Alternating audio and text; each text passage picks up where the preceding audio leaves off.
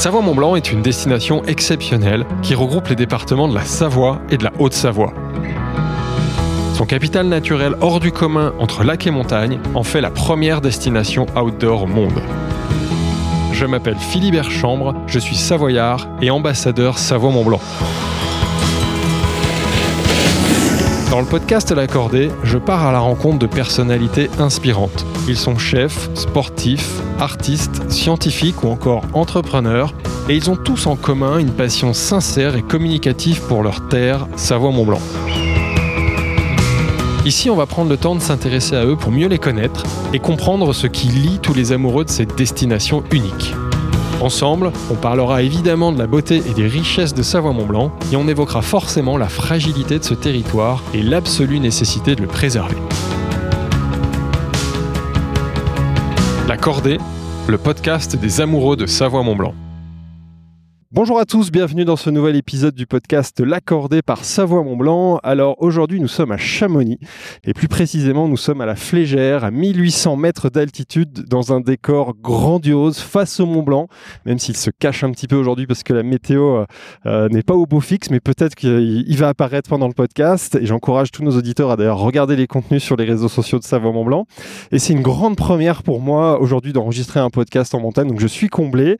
Et comme le décor ne indique pas. Aujourd'hui, on va parler musique. Euh, d'ailleurs, ça peut s'entendre derrière nous. Il y a un petit fond euh, sonore et musical. On va vous expliquer ça dans quelques minutes.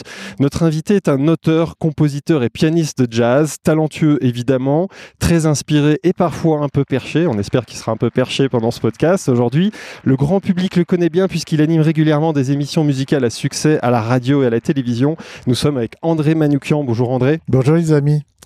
Alors André, dans cet épisode, on va s'intéresser à ton parcours évidemment, mais on cherchera surtout à comprendre ton attachement profond à la montagne, cette source d'inspiration magique ou cosmique, pour reprendre ton expression favorite, qui te fascine depuis ton enfance. Tu vis d'ailleurs aujourd'hui à Chamonix où tu as créé une maison des artistes, mais également le festival Cosmo Jazz où nous sommes actuellement et qui lie naturellement tes deux passions, le jazz et la montagne.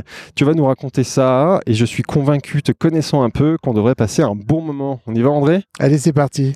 Alors avant ça, André, est-ce que tu pourrais te présenter en deux mots avec tes mots, sachant qu'on a tout le temps du podcast pour revenir sur ton parcours et tes folies? Bah, Franchement, je m'appelle André Manoukian et je suis musicien. Voilà, c'est la musique qui, lit, qui lead toutes mes activités, euh, que ce soit à la télé, à la radio. Quand j'interviens, c'est toujours au nom de la musique. Euh, même quand je faisais une émission très commerciale sur M6, bah, c'était ça aussi. C'était intéressant de décrypter les voix, justement. Parce que je suis aussi un grand amoureux des voix. Et puis, euh, pourquoi on est ici à Chamonix? Parce que je suis né à Lyon. Sur le rocher de la Croix-Rousse, sur le caillou de la Croix-Rousse. Et le caillou de la Croix-Rousse, il vient d'ici, en fait. C'est les glaciers, euh, il y a 20 000 ans. Je sais pas si vous étiez là, mais ils allaient jusqu'à Lyon, ils s'arrêtaient là. Donc c'est un retour aux sources. Voilà, je fais comme les saumons. Voilà, la théorie du saumon, retour aux sources. Retour aux sources. Tu n'as fait que revenir aux sources. Euh, on a une question rituelle dans le podcast. Qu'évoque pour toi le territoire Savoie-Mont-Blanc? Tu commences à le dire, c'est ça, c'était tes racines, c'était sources. C'est la montagne. C'est la montagne, c'est la nature dans toute sa beauté, dans toute sa majesté. C'est la vallée de Cham. Pour moi, c'est une des plus belles vallées du monde, avec quatre glaciers qui se déversent, qu'on voit hélas reculer d'année en année. Mais euh, puis c'est tous mes souvenirs d'enfance, c'est mes meilleurs moments. Je vais vous faire une confidence. J'ai viré ma cutie, donc à 5 ans, je suis venu ici en préventorium. D'accord. Et du coup, le Toubib, ils ont dit euh, à mes parents, bah maintenant les vacances, ça sera la montagne. Ce qui a bien arrangé mon père qui était plutôt Mont Blanc, maman était plutôt Méditerranée. Et donc euh, toutes les vacances ça a été ici. J'ai appris à faire du ski à 5 ans sur les pistes du Savoie. Et voilà. Et comme beaucoup de gens qui se sont installés ici, c'est c'est on est revenu sur le, je, veux dire sur les terrains de notre enfance heureuse. Ouais. Donc c'est pour des raisons de santé que tu es, venu ici, mais comme tu le dis, ça a bien arrangé toute la famille. Est-ce que ton père était déjà un passionné de montagne? C'est ça C'est lui qui t'a transmis le virus de la montagne Exactement. Et je, parce que je disais dans une interview, mon papa m'a légué la montagne, la musique et la philosophie. Je crois que si on te connaît, on a les trois piliers d'André Manoukian. Et comment il t'a légué ça? Alors la, bon, la, philosophie en, deux mots, et mais surtout la montagne et la musique. La philosophie parce qu'il disait tout le temps, comme disait mon copain Socrate ou comme disait mon copain Platon. je croyais vraiment que c'était ses copains, donc un peu mes tontons. Ah c'est pour ça que j'ai un rapport très affectueux et un peu approximatif avec la philosophie. La montagne, parce que voilà, on faisait des randos euh, sans arrêt, et puis euh, été comme hiver. Et puis la musique, parce qu'il y avait un piano à la maison et qui déchiffrait les, il déchiffrait euh, les inventions de Bach. Ouais. Donc, euh, ouais, ça, c'est un bel héritage. Musique, montagne et philo. Ouais. Quant à ma mère, elle, c'était euh, les câlins. Donc, c'est pas mal. Ça c'est un bon équilibre. C'est une bonne colonne vertébrale, comme tu dis. Ouais. Donc on va parler de montagne, évidemment, parlons de musique, parce que comme tu le dis, bah, c'est ta première passion, c'est ton métier. Quelles ont été les grandes étapes de ton parcours musical? Déjà, tu tombes donc dans le... Enfin, tu joues du piano très jeune parce que tu vois ton papa jouer, et comment ça se passe ensuite? Quand il me propose ma première leçon de piano, je dois avoir 6 ans et, Ouais. je suis, et je suis ravi parce que je le voyais faire et tout.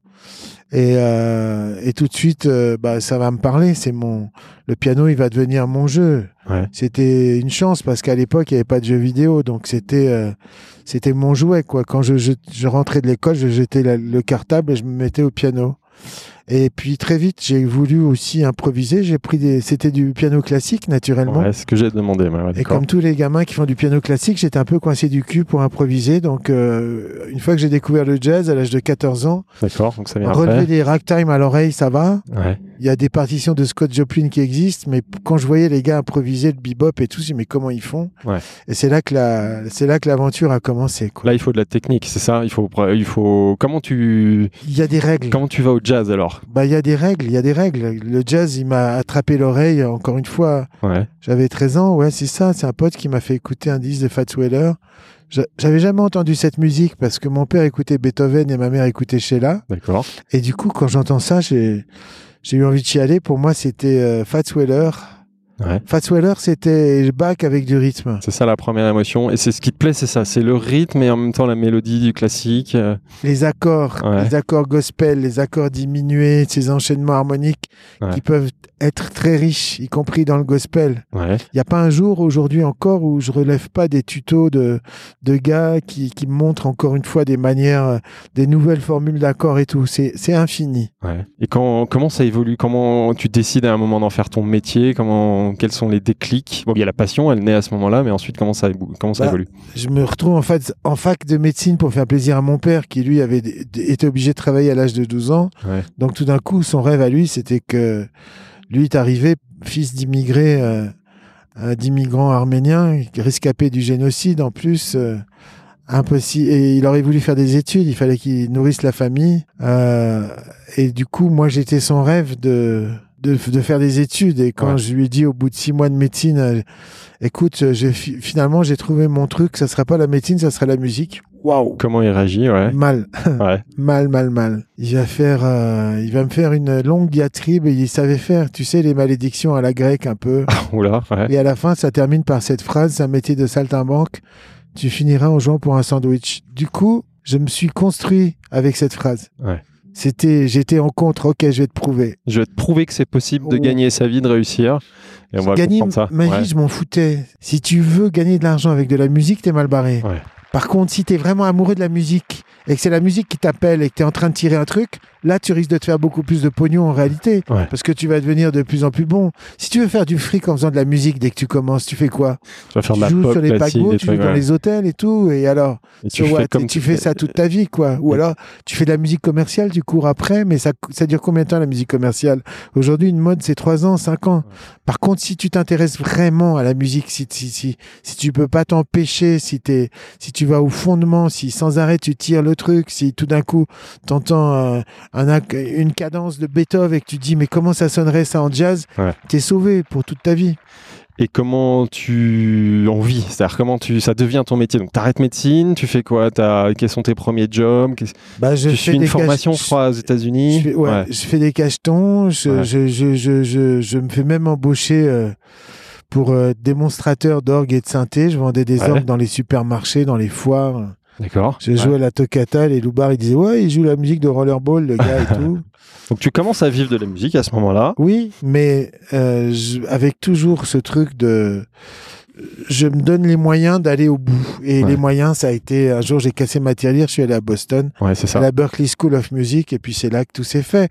Et C'est l'école de quoi ça? L'école de jazz, c'est la jazz, plus grande école de jazz du monde, toujours aujourd'hui. Même s'il y a beaucoup plus d'un- de- de- d'étudiants, il y a une, il y a une Berkeley School à Boston Ouais, et il y en a une autre en Europe à Valencia, en Espagne. d'accord. Et qu'est-ce qu'on apprend? On apprend à perfectionner son style, on apprend. T'apprends les règles de l'improvisation Ouais. et ça tient sur une demi-feuille de papier. Ouais. Et c'est là que c'est criminel de pas enseigner ça aux gosses, quoi. Ouais. T'apprends juste que ta gamme a cette, euh, à cette note de ré mi fa sol si, tu la montes en accord et t'as sept accords qui ont sept couleurs différentes. Do, mi, sol, si, ré, fa, la, do, mi, sol, si, ré. Le premier est majeur, deuxième est mineur, le troisième est mineur. Voilà. T'apprends C'est tout con. J'ai pris une petite fille de, elle avait six mois de, piano dans les pattes, elle avait huit ans. C'est la fille d'une copine. Je lui ai fait monter sa gamme en accord. Je lui ai dit, tu vois, la main droite, tu peux faire ce que tu veux comme note. Note blanche sur le piano, la gamme de do, c'est facile. À la main gauche, tu peux mettre n'importe quel accord. On a, et je lui dis, vas-y. Et fais, fais ce que tu veux. À la fin, quand on a marre, tu finis par un accord de do, tu conclus, tu te lèves et tu salues.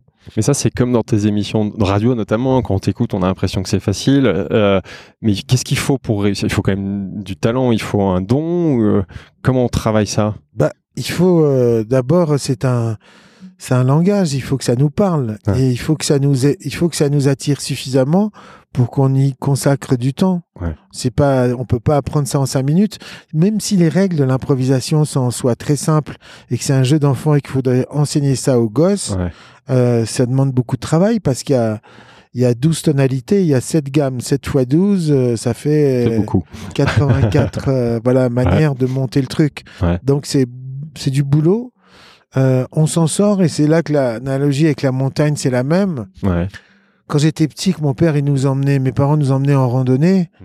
Quand t'es gamin, t'as envie de tout sauf de marcher, quoi. Ouais. Tu fais crâler. J'ai- Quand est-ce qu'on arrive? Quand est-ce qu'on arrive? Mon père il nous disait après les arbres. Bon, Il Euh, trouvait des objectifs euh, chaque successifs. fois, ou alors il nous racontait des histoires avec ma petite sœur. Et puis tout d'un coup, quand on arrivait là-haut, c'était tellement sublime que la fois d'après, on se disait bon, Ça vaut le coup. on va en baver, mais ça vaut le coup. Ouais.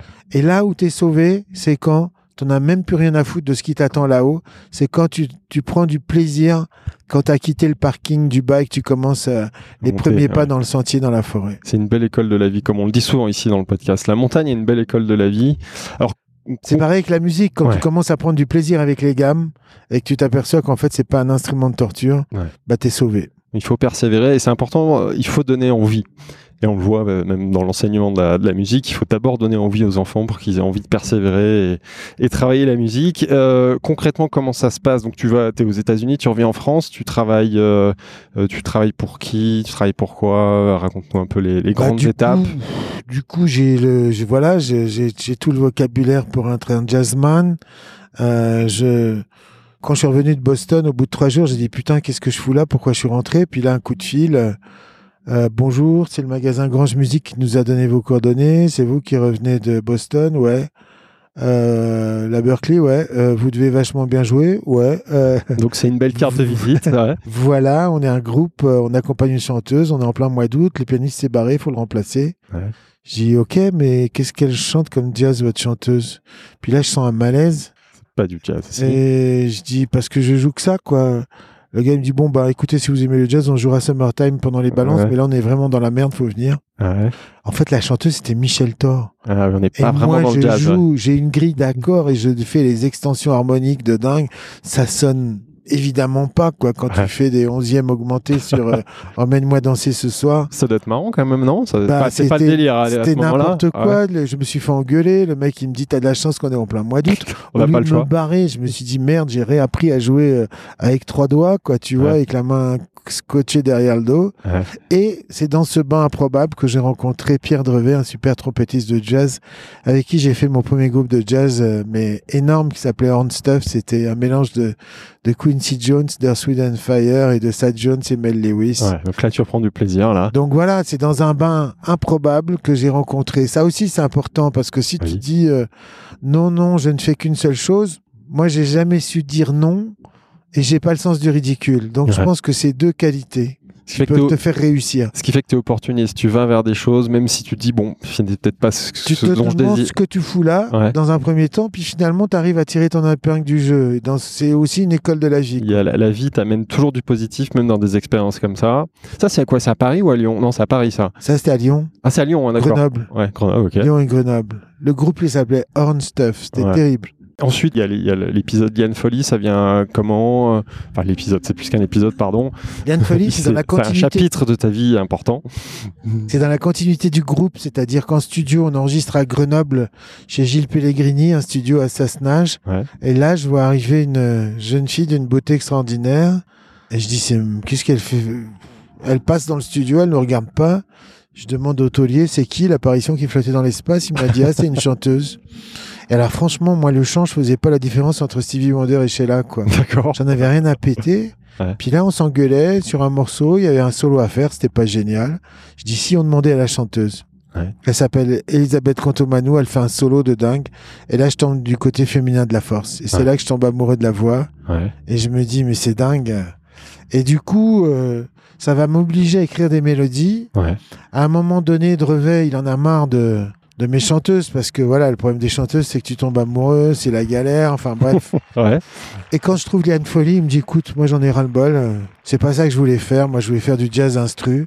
Du coup, je vais rester tout seul avec Liane, et puis elle va faire la carrière qu'on sait. Ouais. Ça reste quand même du jazz Ouais. dans de la chanson française. Ouais. C'était ça le challenge. Et donc pour elle, tu composes, c'est ça? Donc Ouais. t'écris, Je suis producteur, je compose, Ouais. euh, elle fait les textes avec Philippe Viennet, on Ouais. crée un studio à Lyon, on est autonome. Ouais. Ça aussi c'est important comme conseil, soyez autonome. Maintenant Ouais. c'est beaucoup plus facile Ouais. parce que tu as un studio dans un ordi quoi. Ouais. Mais à l'époque, euh, il fallait du matériel, c'est des investissements, c'est ouais. exactement. Et en parallèle, t'as as, composé pour d'autres artistes ou c'est venu après ça? En Ouais. fait, je continue à faire du jazz. Ouais. Je- on a créé un studio d'enregistrement à Lyon Ouais. qui s'appelait Les Producteurs avec Philippe Viennet. D'accord. Liane chantait, c'était le début des pubs sur les radios FM, donc on gagnait notre vie, on payait le matos en faisant des pubs.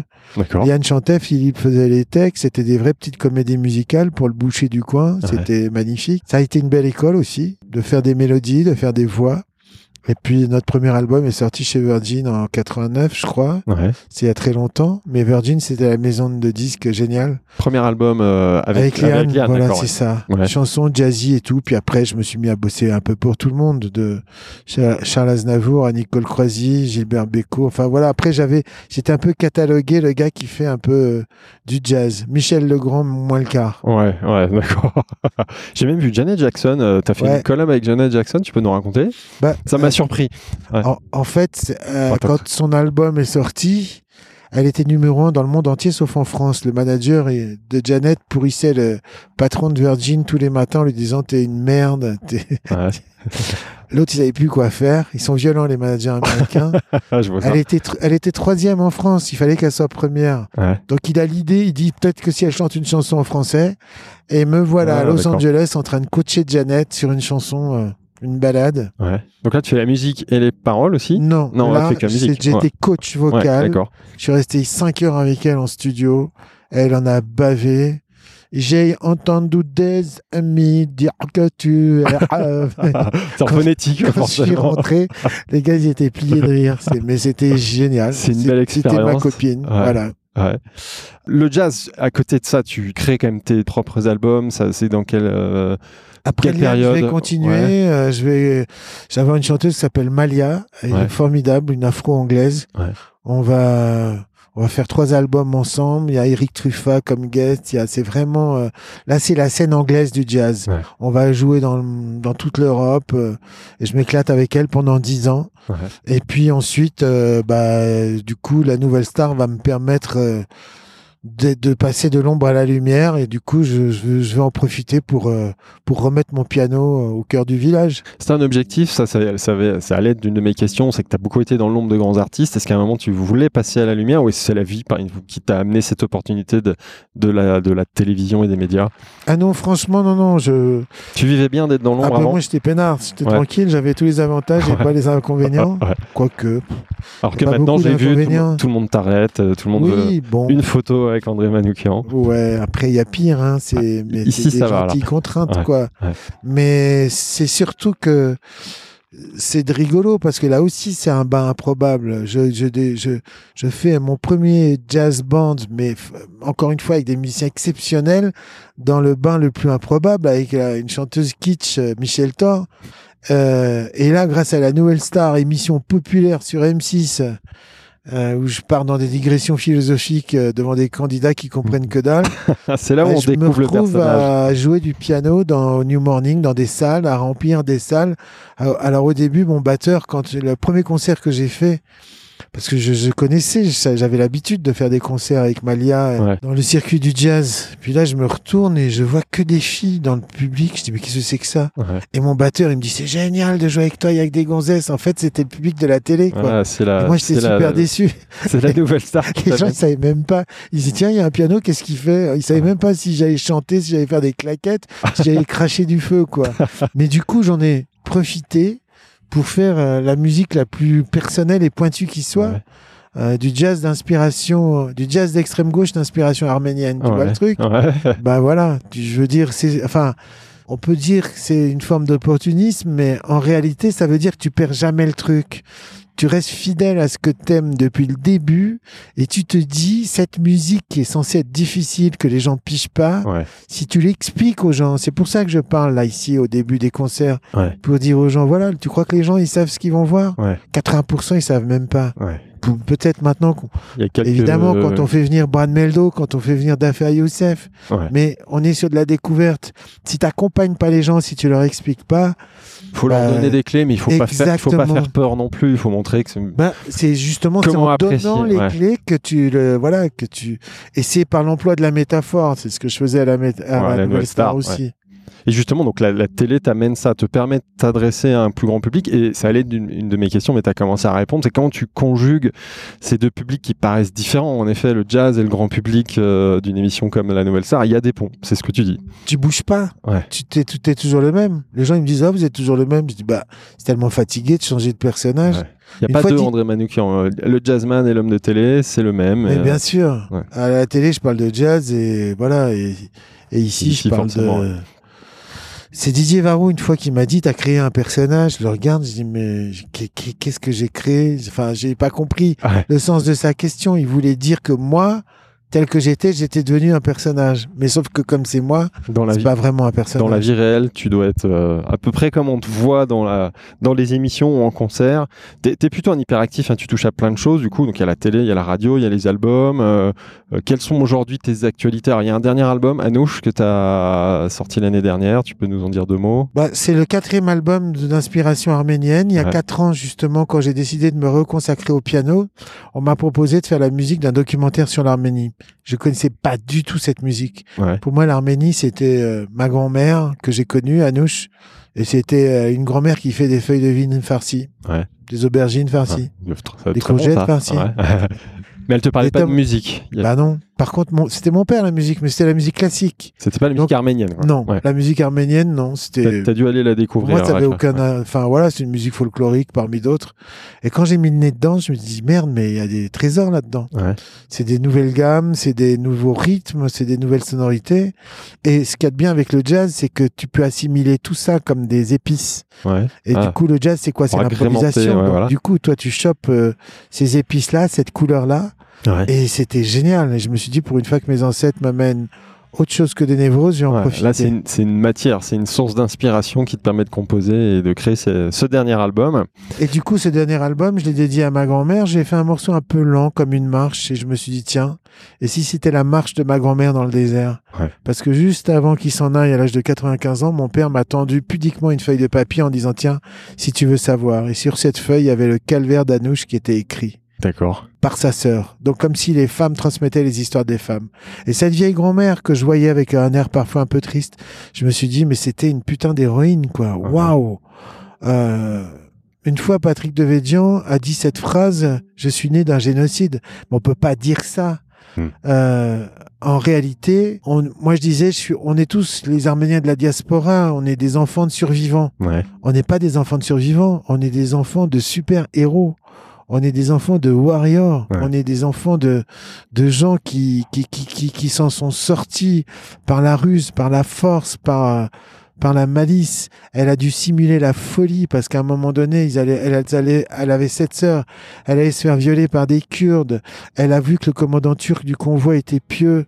Elle a été le voir. Elle lui a dit au nom de ta foi, comment peux-tu laisser se passer ces horreurs? Ouais. Elle a inventé la PNL. Elle a, ouais. Et là, tu te dis, bon, ok. Ça, C'était donc une héroïne. cet héritage oblige, donc tu avais envie de lui rendre euh, hommage, et c'est aussi une des clés qui nous permet de mieux comprendre. euh, te- André, j'allais dire ton personnage, non, parce que c'est pas un personnage, c'est de comprendre André Manoukian. La cordée, le podcast des amoureux de Savoie-Mont-Blanc. Parlons maintenant du festival où nous sommes actuellement, qui je crois est une de tes grandes fiertés, parce que comme je disais en intro, ça, ça tes deux passions, la montagne et le jazz. Raconte-nous la, la, la, genèse de Cosmo Jazz. La genèse de Cosmo Jazz, c'est qu'un jour, euh, ma femme Stéphanie me dit, au fait, j'ai inscrit les enfants à l'école. J'ai dit, bah, heureusement, elle me dit non, mais à Chamonix. J'ai fait, Oui, what? À ce moment-là, tu vivais à Paris. Hein, Ah ouais. Parce qu'elle a, elle avait, elle a, quand elle a compris qu'il y avait un lycée à Chamonix, que tu pouvais élever des gosses jusqu'en terminale. Tu sais, c'est le moment où tes gosses, ils ont 5 ans et 7 ans et Ouais. t'en peux plus de passer des week-ends avec les poussettes au- Ouais, je dans les pots d'échappement. Si tu veux te casser, c'est 4 heures d'embouteillage. Tu rentres, c'est 4 heures d'embouteillage. On s'est retrouvés là. Je me suis dit, ça va pas tenir. Puis quand j'ai vu les gosses rentrer à l'école avec leurs copains dans, de vacances, euh, quand j'ai vu le Mont Blanc qui se détachait, il faisait super beau, j'ai fait, oulala, Ouais. ça risque de durer cette Ça affaire. vaut le coup, ouais. La Ça fait, musique, ça fait combien de temps que tu vis à Chamonix? Bon, depuis 2008, on va dire. Alors ça, le grand public le sait pas. Tu vis, c'est vraiment ta résidence Absolument, principale. Tu vis euh, ouais, clair de ton temps à Chamonix. C'est ça. C'est cool ça, ouais. Et la musique me manquait. Je suis allé voir le maire. J'ai dit, je ferais bien un petit festival de trois jours, concert. Il dit, mais la salle des fêtes a cramé. J'ai dit, non, non, mais en altitude. C'est ça qui est original. Et il m'a dit, bah ouais. Donc, Ça, du ça n'existe voilà. pas. C'est curieux parce que ça paraît évident aujourd'hui de mêler la musique avec un décor de montagne incroyable et a priori non, ça n'existait pas. Tu vois, on n'a pas beaucoup de budget, mais aucun producteur ne peut se payer un décor pareil. Bah, c'est fou. T'as vu ouais. sur les fumigènes, euh, on est illimité. Ouais, parce que là, là, un nuage qui vient de descendre sur nous. J'espère qu'on n'aura pas de pluie. mais non, moment, on ça va tient. pas avoir. On va Mais pas c'est génial, on a eu trois météos depuis le début du podcast déjà. Donc là, on est, on est dans les nuages. Donc c'est ça l'originalité de Cosmo Jazz, c'est ce décor qui est incroyable. Euh, D'ailleurs, le nom Cosmo Jazz, pourquoi Cosmo Jazz On va, Il y a peut-être une référence au mot cosmique. hein. Bah ouais, parce qu'ici, on est sous l'arête des cosmiques, l'aiguille du midi, à droite. euh, toute l'arête droite, c'est Ouais. l'arête des cosmiques. Louis le Prince Ringuet, dans les années 30, a installé un laboratoire de rayons cosmiques en altitude Ouais. pour pas être pollué. Et puis moi, je disais toujours, euh, mademoiselle, votre petit chant psycho-érotique ou euh, Mm. euh, votre danse cosmique, etc. Et tout d'un coup, j'ai dit ici, c'est chez moi, quoi. C'est pour moi, quoi. La, la première fois que je vais au resto, je vois salade cosmique. Je regarde le gars, je dis, mais qu'est-ce que c'est? Le gars, il me dit, c'est en ton honneur, mais c'est pas vrai, Ah. c'était l'arête.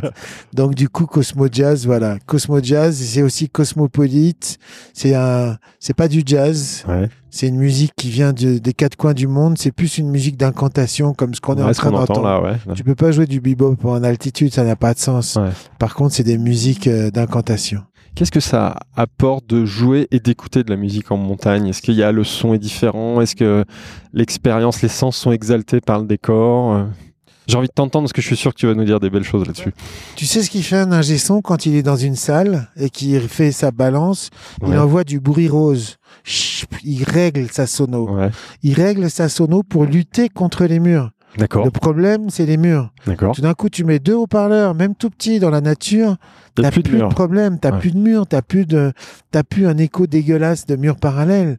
Ouais. T'as juste le son qui vit en majesté. Ouais. Et si écho il y a, c'est l'écho d'une vallée. Mais voilà, il faut y aller. Mais du coup, c'est le son le plus beau qui soit.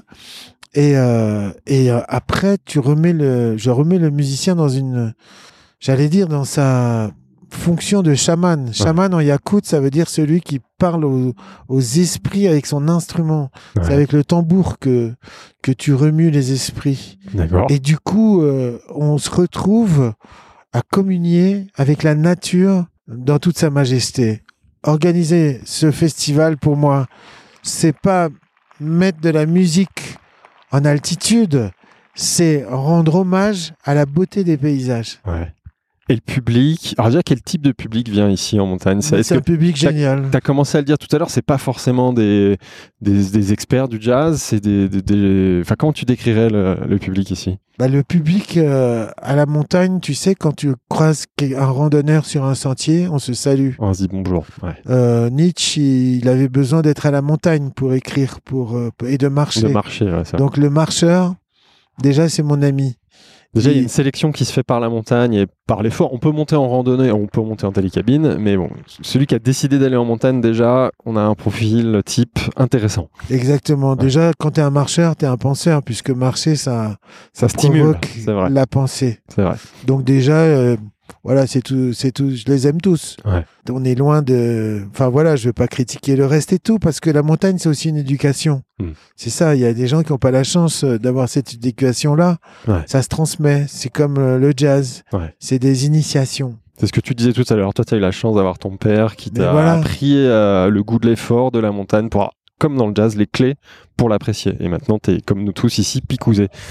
Quel type de musique on peut entendre ici Que tu as commencé à le dire, hein, c'est pas que du jazz, c'est une musique euh, cosmopolite. Ça veut dire quoi exactement C'est une musique d'incantation, c'est Ouais. une musique qui vient du monde, c'est une musique qui t'a- qui, qui t'amène un peu vers une forme de transcendance, c'est euh, c'est de la méditation, c'est euh, euh, ce, ce qu'on On entend entend là, ouais, en ce clair. moment, c'est Ouais. vraiment c'est jouer avec le silence, c'est dans le respect, c'est pas des décibels qui dégueulent, c'est pas des sons saturés, c'est euh, c'est quelque chose de vibratoire, Ouais. c'est du chant, c'est du c'est des instruments à cordes, c'est je, je dirais c'est le plus enfin l'esprit du Cosmo Jazz, ça va être demain d'affaire Youssef Ouais. qui est un chanteur soufi qui qui porte sa voix dans des, des extrêmes aigus aux basses et ce que j'adore moi, on parlait du public, Ouais. c'est quand il y a des gens, tu vois, qui se qui sont couchés dans l'herbe allongés et qui se mettent Les à regarder fermés, les nuages, voilà, les yeux fermés, voilà. qui regardent le décor. Ouais.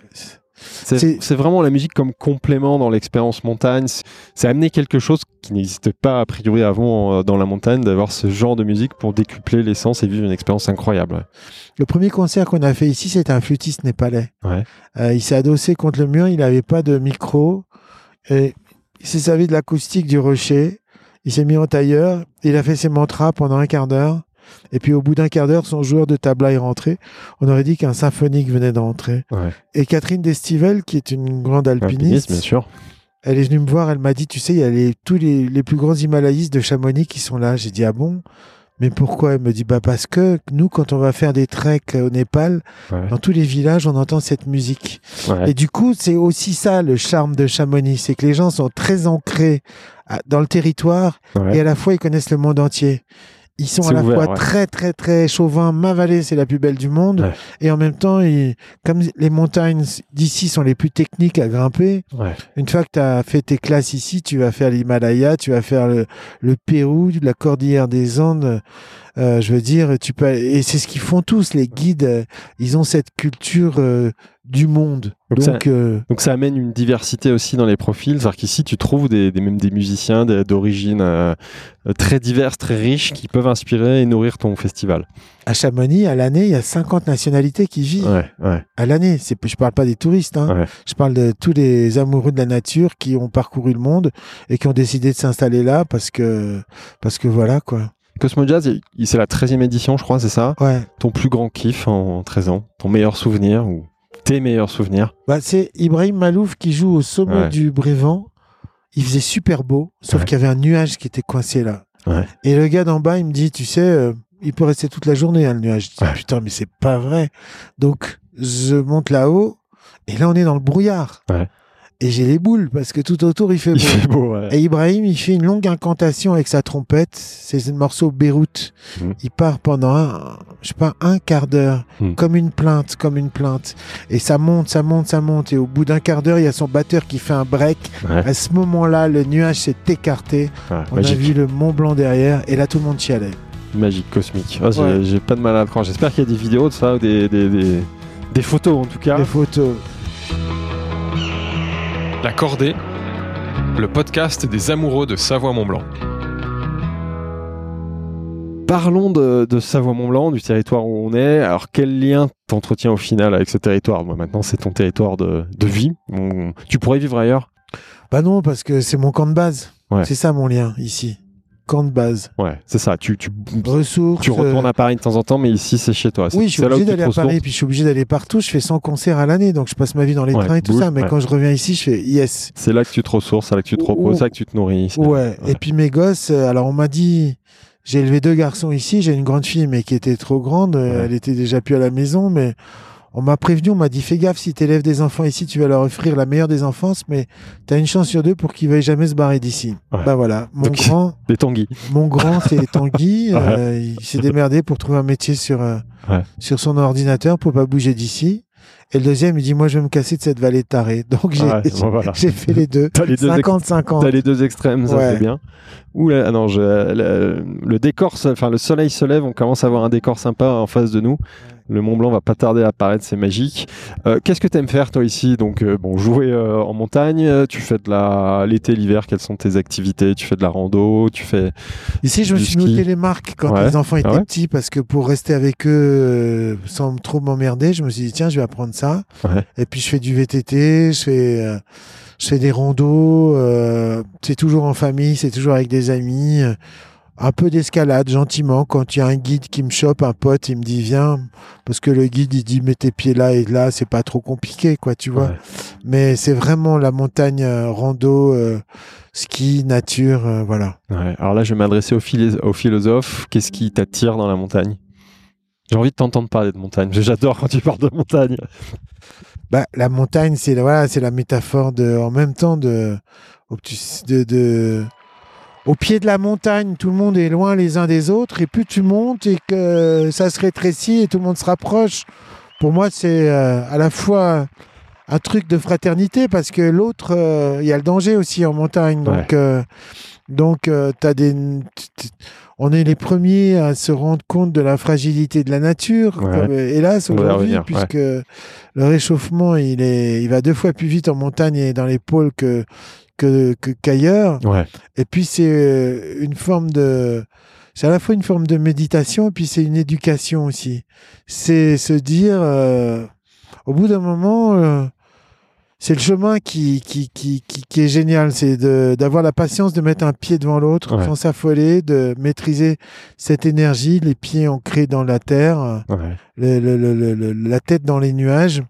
C'est l'artiste, c'est l'inspiration, c'est la spiritualité. Les anciens dans les montagnes, ils mettaient les, leur divinité. Le, le mont Olympe, euh, voilà, c'est le siège des dieux. Voilà, mon père, il me disait, euh, tu vois, c'est les, c'est, c'est, c'est, c'est la demeure des dieux, quoi. Il me disait que la montagne était la demeure des dieux. Il me disait que la musique, c'était le langage des dieux. Ouais. Alors, c'est des, c'est des dieux, hein, c'est moi. Oui, comme ça, C'est cool. Comme ça, c'est des tranquille. énergies. Comme ça, t'es tranquille. Exactement. Ouais. Mais ouais, il y a de la spiritualité à la montagne, c'est évident. Quelque chose qui nous dépasse. Il y a une phrase que j'aime bien. Tu dis ici, le surnaturel vous parle en montagne. J'aime bien cette façon d'évoquer la montagne. Alors, tu as commencé à le dire, on, on sait que la, la montagne est aussi un territoire fragile. Quand est-ce que toi, tu as pris conscience de la fragilité de ce territoire? On le dit souvent hein, dans le podcast L'Accordé. Ici, on voit plus qu'ailleurs, tu l'as dit, le, le changement, la fragilité. Quand est-ce que toi, tu en as pris conscience déjà? Bah, tu- moi, je me rappelle que quand j'étais petit et que je prenais le petit train pour aller au Montanvert, on descendait du train et on était sur le glacier. Ouais, C'était il y a, t'as qu'à, qu'à voir, j'ai 66 ans, c'était il y a 55 ans. ouais. Aujourd'hui, euh, il faut descendre 100 mètres. Malheureusement, 200 il- a mètres, et, reculé, puis- et on sait très bien que bientôt il sera plus là, hélas. Et toi, qu'est-ce que tu mets en place à ton échelle pour euh, sensibiliser les, le grand public à, à ces défis, à cette fragilité? Est-ce que par exemple tu profites du, de Cosmo Jazz, même si évidemment c'est pas l'objet, mais euh, pour sensibiliser le public sur euh, la fragilité de la nature et de la montagne? Il- le public de la montagne, il n'a pas besoin d'être sensibilisé. Il est éduqué, encore une fois. Ouais. En- quand on était au pied de, il y a 4-5 ans ou 6 ans, euh, au pied du glacier d'Argentière, on a fait un concert. C'est un joli spot à Lognan. C'était Moriarty. Donc, tout d'un coup, il y avait 4000 personnes qui étaient assises à flanc de montagne. T'as vu, les gens, ils s'assiedent par terre. hein. Ouais, 4000 personnes. Il y a un bénévole qui a photographié une canette. ouais, Une seule canette pour 4000 ouais, personnes. c'est des gens Du coup, la canette, on l'a photographiée Ouais. et on l'a mise dans un cadre. Voilà, c'est ça. Le, on n'a on n'a pas besoin de leur dire. Moi, quand je me balade, j'ai toujours un sac pour ramasser les trucs que je vois. Ça m'énerve. C'est pas forcément que.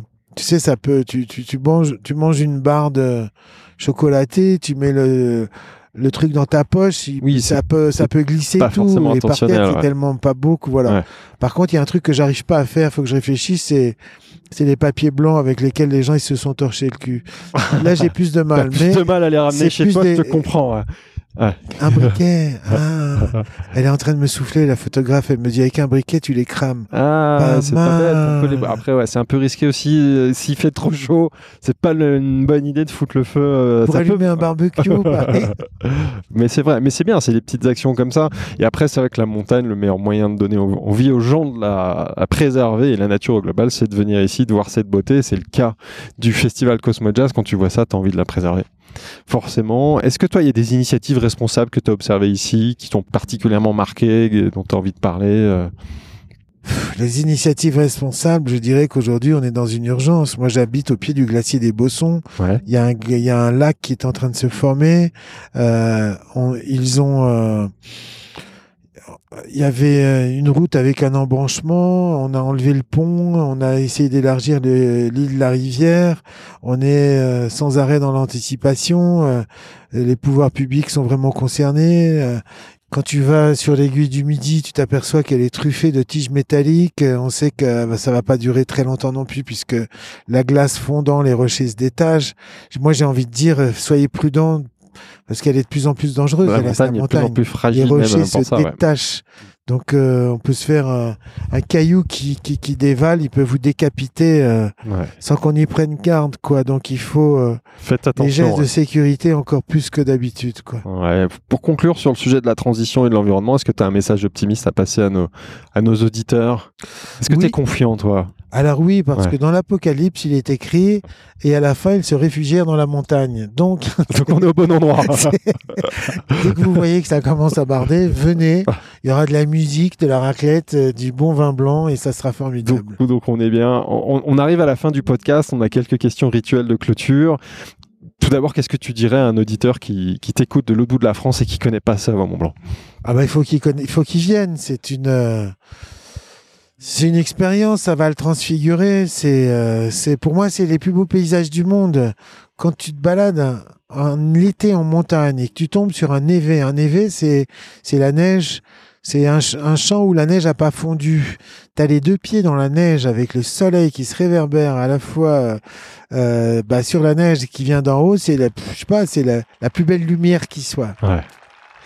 Super, j'adore ce genre de réponse. Qu'est-ce qu'on peut te souhaiter à toi pour, pour l'avenir? Moi, de, de continuer à ne pas à m'égarer. J'aime bien ce. C'est un, c'est un rabbin du XVIe siècle qui disait si tu ne demandes jamais ton chemin à quelqu'un qui le connaît, tu risquerais de ne pas te perdre. Il faut savoir. C'est ma devise. Il faut s'égarer pour découvrir des territoires et, des, créer des opportunités.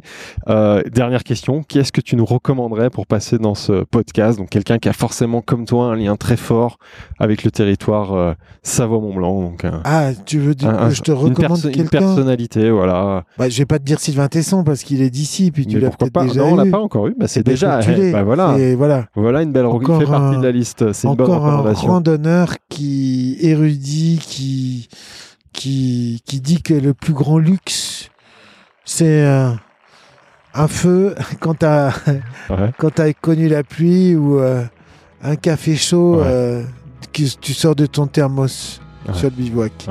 Encore quelqu'un qui aura des mots euh, originaux et très beaux pour parler de la nature et de la montagne comme toi. Écoute André, merci pour cet échange. on te souhaite évidemment plein de réussites et plein d'égarements comme tu le dis. Et à très bientôt. Merci camarade. Salut.